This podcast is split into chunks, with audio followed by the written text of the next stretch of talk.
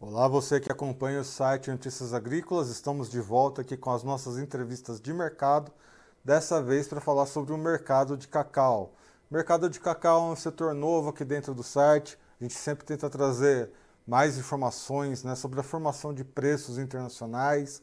A gente tem um podcast voltado para o setor de cacau e chocolates, mas a gente precisa entender o que de fato está acontecendo no setor de commodities, né? Como que os preços internacionais estão se formando aí dentro do setor do cacau. O setor do cacau essa última semana teve um fôlego nos seus preços internacionais, mas hoje cai vertiginosamente. Lá em Nova York a queda é de 68 pontos, né? Tá numa base aí de 2 mil dólares 271 enquanto que em Londres também há uma queda vertiginosa aí de 31, 32 pontos, aliás, uma, numa valorização aí de mil libras e 700, né, 702. Muito bem, para a gente entender né, por que, que esses preços tiveram um fôlego e agora estão caindo, a gente vai conversar aqui com o Caio Santos, lá da StoneX. Caio, seja bem-vindo ao site Notícias Agrícolas. Muito obrigado, Erickson, pelo convite. E é um prazer participar aqui junto com vocês hoje. Bom, Caio, acho que a primeira coisa que a gente precisa entender é exatamente esse movimento. Né? Nos últimos dias, o cacau teve um fôlego de preços, houveram alguns temores com relação à safra, mas hoje a gente vê essa queda vertiginosa, tanto em Londres quanto em Nova York. O que, que exatamente explica essa queda acentuada do mercado do cacau aí no mercado internacional? Uh, a gente interpreta essa, essa, vamos dizer, essa dificuldade do cacau em sustentar né, movimentos de alta é, muito como um pessimismo genérico, aí, em geral, né, em torno da perspectiva de demanda para esse ciclo. Tá? Vale lembrar, né, o cacau ele é matéria-prima para a fabricação de, de derivados que são utilizados para produzir chocolate e produtos achocolatados, né, como biscoitos, base de cereal, sorvetes e, e, e por aí vai. Uh, então, é, o, que, o que explica, né, acho que um pouco dessa fraqueza esse ano que a gente está vendo, observando na Bolsa, que é a principal benchmark, né, referência de precificação aí para o cacau no mundo inteiro, é muito esse pessimismo em torno da demanda. Tá? Assim, o que, que tem de, de é, de, de, de por quê, né? O que explica esse pessimismo? Eu acho que a gente pode citar uh, um receio aí, né, em torno de uma recessão global. A gente sabe que o cacau ele acaba não sendo, né, os, os produtos que, que vão cacau acabam não sendo, vamos dizer, essenciais, né, no sentido de, de, de alimentação mesmo, né? No geral é tido mais como um, um enfim, um, uma sobremesa, não é algo que é é, é, como trigo, por exemplo, né, que é uma base para a alimentação de muitas pessoas. Então, é, por conta disso, tende a haver né, uma, um corte de, do consumo desse tipo de produto quando você tem uma, uma recessão econômica, aumento de desemprego, esse tipo de desdobramento. Esse é um dos fatores. É, vale destacar também que a gente está vendo é, uma discussão muito grande em relação ao abastecimento de é, energia na Europa, né, especialmente aí o, o, o, gás natural. A gente sabe que o gás natural na Europa ele é, é matriz energética para indústrias de diversos, diversos segmentos e também para as indústrias é, esmagadoras de cacau, né, as indústrias que de fato consomem o cacau e que no, no, na sequência aí produzem os, os, os, subprodutos que vão ser, vão ser utilizados para fazer chocolate, biscoitos, por aí vai. Então, esse, essa, essa é, possibilidade de escassez energética também acaba a, contribuindo com a percepção de que talvez o consumo de cacau efetivamente seja menor, porque vai ter, vai ter racionamento de energia e, naturalmente, as indústrias teriam que, teriam que, que desacelerar. Tá? Uh, então, são, são receios aí mais relacionados à demanda que, ao nosso ver, tem contaminado bastante né, a, a a, o contexto que os fundamentos no, nos mostram e trazendo bastante pessimismo. Não que a gente concorde com esse pessimismo, tá? A gente, uh, é, a gente tem uma visão diferente, a gente acredita que, que o, o, não faz sentido né, os preços atuais, esses movimentos, essas investidas baixistas aí, uh, não fazem sentido para esse momento, tanto por uma questão de que todos esses receios em, em relação à demanda Uh, a gente não verifica eles de fato na prática, né? Vale destacar aí os últimos dados de esmagamento que a gente teve saindo no finalzinho de julho, né? Onde se tinha uma perspectiva de que o esmagamento do segundo trimestre desse ano de 2022 pudesse ser 1%, 1,5% mais baixo do que foi no, no segundo trimestre de 2021, e o mercado né, tomou uma, uma, surpresa aí quando, quando a, compilando né, o esmagamento aí nas principais regiões produtoras do mundo, se identificou que o esmagamento ele, inclusive subiu um pouco. Né, subiu é, 0,3, mas ainda assim, né, de uma queda que se esperava acima de 1%, ele subir 0,3, é um resultado expressivo.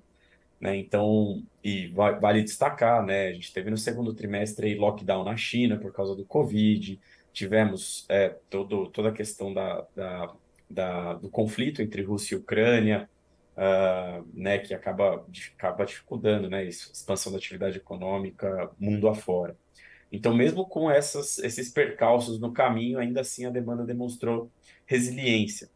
E a gente acredita que isso é algo é, que, que é, pesa bastante contra esse pessimismo todo, né? Porque do próprio padrão de consumo né, da, das pessoas aí ao redor do mundo, em uma situação né, de, de, de menor crescimento econômico e, em, em tese, menor renda na mão das famílias, muitas vezes o padrão de consumo que, que que, que tende a ser adotado, né? As pessoas tendem a gastar menos, tendem a, tendem a comer mais em casa, né? E o consumo de chocolate ele acaba é, virando mais doméstico, né? Então isso isso tem potencial na nossa visão de conter essa essa esse recuo de demanda que hoje em dia é a principal justificativa para esses movimentos mais baixistas, igual a gente está vendo hoje. E eu acho que em especial essa dificuldade, né, que, que não está deixando o cacau subir atualmente. É que o que a gente via até então, né, principalmente ali nos países africanos, era uma, uma preocupação muito grande com a produção desses países, né? Né? Gana, por exemplo, demonstrando dificuldade de produção. Desculpa. Uma dificuldade de produção né, em Gana acontecendo lá, principalmente por questões climáticas e doenças. Como é que você vê a produção atualmente, né? Isso tende a sustentar os preços? Como é que deve ser esses preços daqui para frente.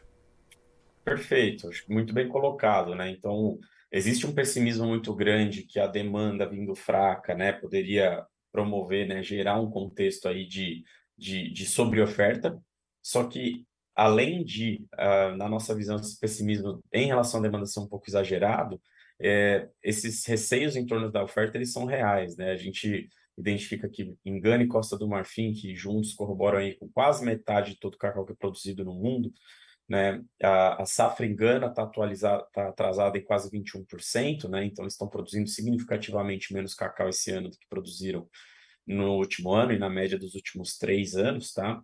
E na Costa do Marfim, ele está quase 4% aquém do que, do que a gente tinha para esse mesmo período no ano passado e quase 3% aquém do que a gente teve aí, considerando a média dos últimos três anos. Entre os motivos que justificam, né, a gente teve fatores climáticos que não foram ideais, é, e, e, corrobora com a proliferação de doenças, como você comentou, acaba diminuindo um pouco o rendimento das árvores de, de, de, de cacau. É, e tem também uma, um, um, lado mais, vamos dizer, orgânico da planta, né? Tem, tem ciclos produtivos, a gente está num ciclo em que é natural haver uma queda de, de, de rendimento de produtividade.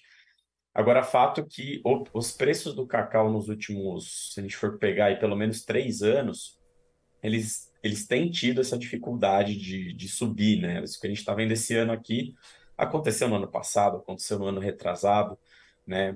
É, só que o contexto era diferente, né? O contexto, especialmente em torno da demanda, ele era bem mais pessimista do que, do que ele é hoje na nossa visão. Então é fato que também a remuneração da atividade, especialmente nesses países, né, Gana e Costa do Marfim, uh, acabou que uh, foi, foi diminuindo a atratividade e foi diminuindo o investimento em tratos culturais, o que, juntando tudo, né, corrobora ainda mais com dificuldade em controle lá de, de, de doenças e por aí vai. Então, esses, esses receios, eles são, é, eles são reais, né?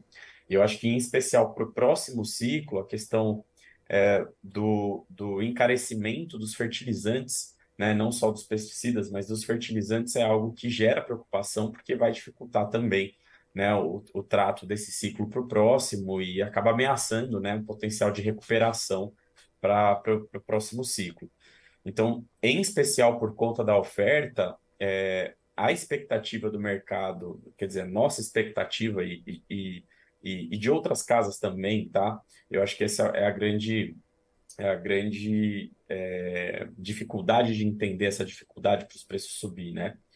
Uh, a expectativa é de um déficit para esse ciclo, que começou em outubro do ano passado, termina em setembro desse ano, que a gente contabiliza como 21-22, né, um déficit ao redor de 180 mil toneladas, algumas casas prevendo déficit até acima disso, e um contexto muito apertado de um 0 a 0 ou até mesmo de um pequeno déficit para o ciclo que vem, uh, especialmente relacionado com essa dificuldade de recuperação de produção por conta dos preços que a gente está vendo esse ano, né, baixos preços do cacau que a gente está vendo esse ano e elevação dos custos de produção.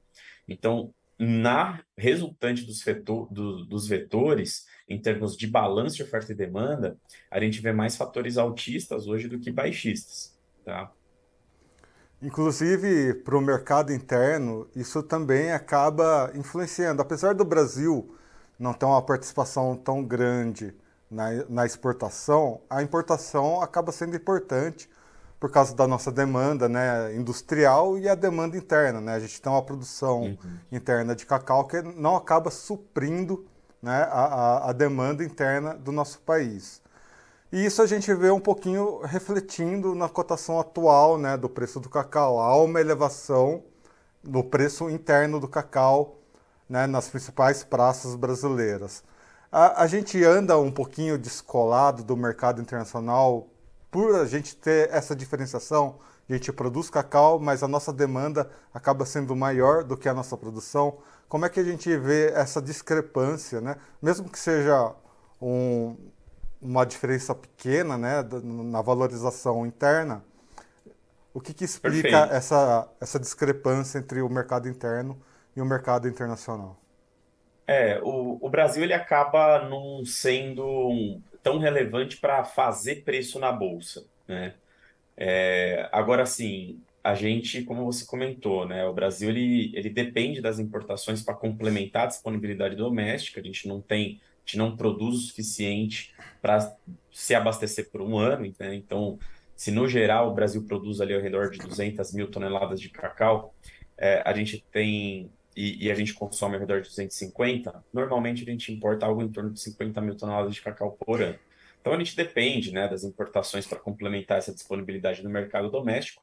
Agora, enquanto a gente está nesse contexto externo né, de, de redução da disponibilidade, o Brasil, nesse ano aqui, ele está mostrando, na verdade, é, uma produção que está acima, né? Se a gente for comparar até final de, de julho aí, é, o que a gente produziu até final de julho desse ano em relação ao que a gente produziu até final de, de julho passado está quase 15% acima. Então a gente está produzindo mais esse ano do que a gente produziu no ano passado. Em termos de preço, pegando os últimos dois meses, a gente tem de fato notado um fortalecimento, mas pegando a média de 2022, de novo até final de julho, a gente está trabalhando abaixo do que a gente trabalhou no ano passado. E isso tem se refletido em especial nos diferenciais aqui do Brasil, que também estão uh, marginalmente mais baixos né, esse ano em relação ao que trabalharam no ano passado. Os diferenciais acabam sendo muito um termômetro do mercado que você está analisando. Né? Então, no caso, o diferencial do Brasil em relação à Bolsa tende a refletir muito o que acontece no Brasil, né? E como a gente está nesse contexto produzindo um pouquinho mais do que produziu no ano passado, a gente está vendo o diferencial também um pouco mais enfraquecido. Agora, mais recentemente, né, no, no, como eu comentei aí no último mês, mês e pouco, a gente tem visto os preços voltando a ganhar força, os diferenciais voltando a ganhar força, mas por uma questão sazonal aqui da nossa, da nossa, da nossa, do momento em que a gente tem a maior disponibilidade de cacau aqui no Brasil. Né? No geral, eles têm um aumento da disponibilidade entre abril até junho, julho. Então, é natural que daqui para frente a disponibilidade é, desacelerando né, a, a, a, colheita aí do, do cacau e diminuindo, em tese, a entrada de produto novo no mercado, essa pressão de oferta que normalmente acontece nessa época do ano, é natural que a gente tenha uma elevação de preços. Agora, comparando 2022 com 2021, a gente tem visto reflexo no preço desse, desse, desse contexto de melhor produção do Brasil esse ano em relação ao ano passado. Inclusive, essa é uma preocupação interna né, dos, dos, produtores de cacau em si. Né? Conversando com alguns produtores em algumas viagens que eu fiz, teve alguns momentos que os produtores não conseguiram cobrir seus custos por causa dos preços praticados. Né?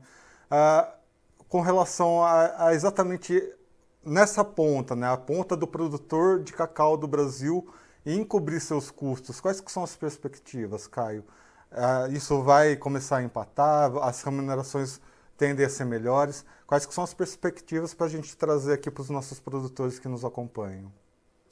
Eu acho que a perspectiva é mais positiva do que negativa, tá? Especialmente porque o que, o que vai guiar muito né, nos próximos anos é, vai ser a demanda. Né? E a gente tem uma perspectiva, se for analisar num, num longo prazo, né, a perspectiva ela é positiva em termos de demanda para o cacau, assim como em outras commodities, porque está muito correlacionado com crescimento demográfico, urbanização, e né, a gente sabe que é, chegando produtos que contêm cacau em regiões onde esses produtos não eram consumidos, naturalmente você tem um incremento de demanda.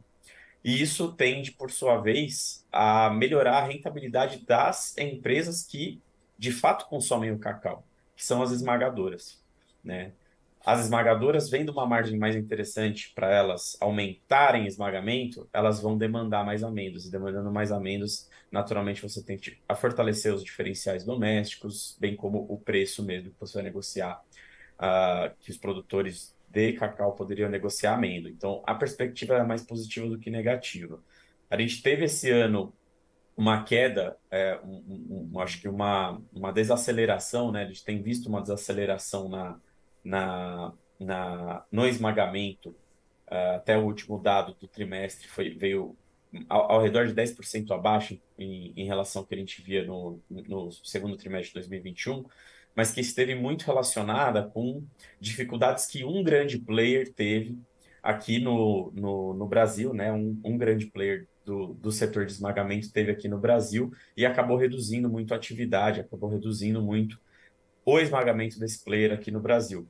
Então, isso tende a gerar é, distorções, especialmente no, no, preço dos subprodutos, e a gente tem visto né, uma restrição no estoque de, de, dos subprodutos do cacau, né, falando aí de pó, falando de manteiga, de líquor, acho que especialmente o pó, a gente pode destacar aqui que está tá num contexto mais apertado, falando do nosso mercado doméstico, e qual que é o, o, a segunda derivada disso? Né? O efeito disso tende a ser a melhora na rentabilidade das esmagadoras, porque os subprodutos estão se valorizando, e você incentiva os outros players que estão no mercado a, aumentar a atividade de esmagamento. Então, isso naturalmente traz suporte para as cotações do cacau no mercado interno. Então, eu acho que é sim um prospecto de melhora, é mais uma questão de tempo aí até que essas, essas, esses, essas influências, né, elas se, se verifiquem na, na prática para os produtores. Aproveitando, né, para a gente já entrar nos nossos pontos finais aqui da entrevista, que a gente teve esse problema né, de, uma de uma indústria nacional tendo seus problemas logísticos, teve um problema logístico internacional também numa, numa indústria e foi um problema sanitário com salmonela, né? Isso também gerou um certo temor, mas aparentemente, né, como você citou no começo da entrevista, o processamento está continuando, então, com relação à oferta, tende a se manter normalmente, né? Acho que nesse ponto não tem grandes preocupações pela frente, né? A, a, a, essa pergunta é importante porque questões sanitárias, né, depois do coronavírus, são ponto, uhum. uh, pontos fundamentais para a gente tratar aqui, né? Exato, com certeza. Eu acho que é, questões sanitárias é, sempre vão ter sua relevância, mas de fato, esse episódio que, que, que você cita, eu acho que teve, é, não vamos dizer, é, não foi um, um, acabou não fazendo preço, né, a, no, no, no, especialmente na bolsa a nível internacional. Acho que muito do que, do que do que a gente vê refletido nas cotações da Bolsa hoje é o mercado precificando, por conta de todo esse receio da demanda, precificando um contexto que estaria mais para um superávit, né, ou seja, com excedente de produto, do que para um déficit.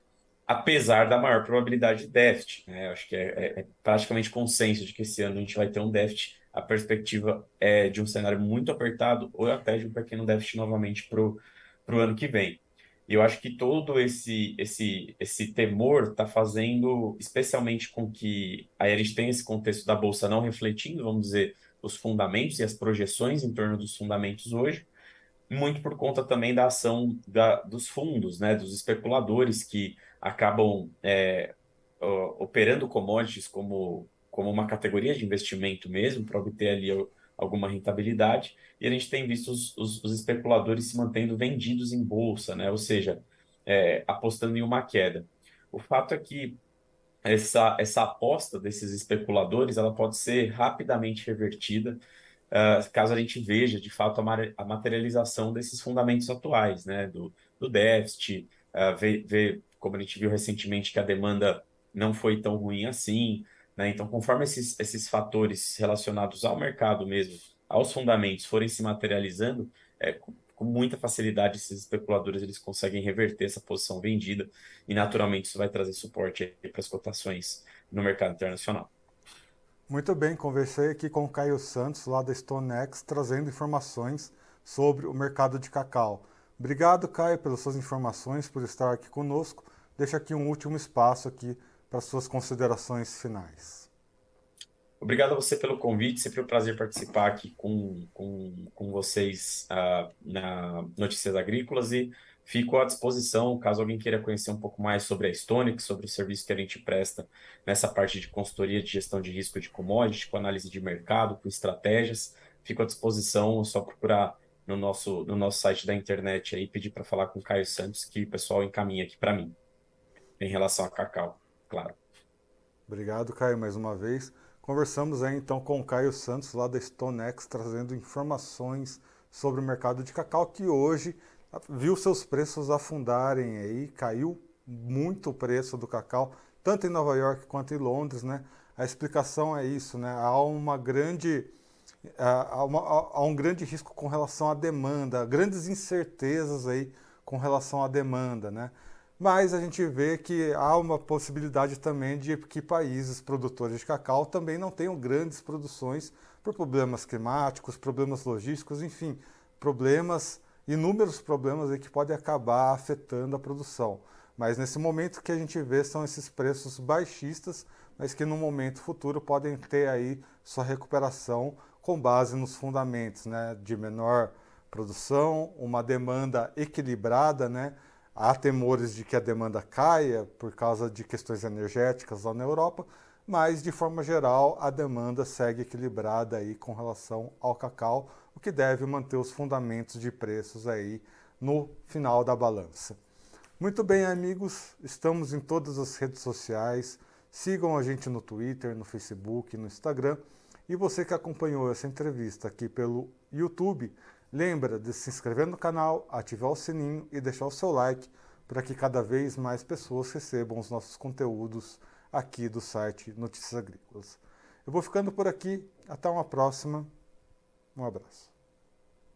Participe das nossas mídias sociais no Facebook Notícias Agrícolas, no Instagram, arroba Notícias Agrícolas e em nosso Twitter, arroba Noteagri. E para assistir todos os vídeos, se inscreva no YouTube, na Twitch, no Notícias Agrícolas Oficial.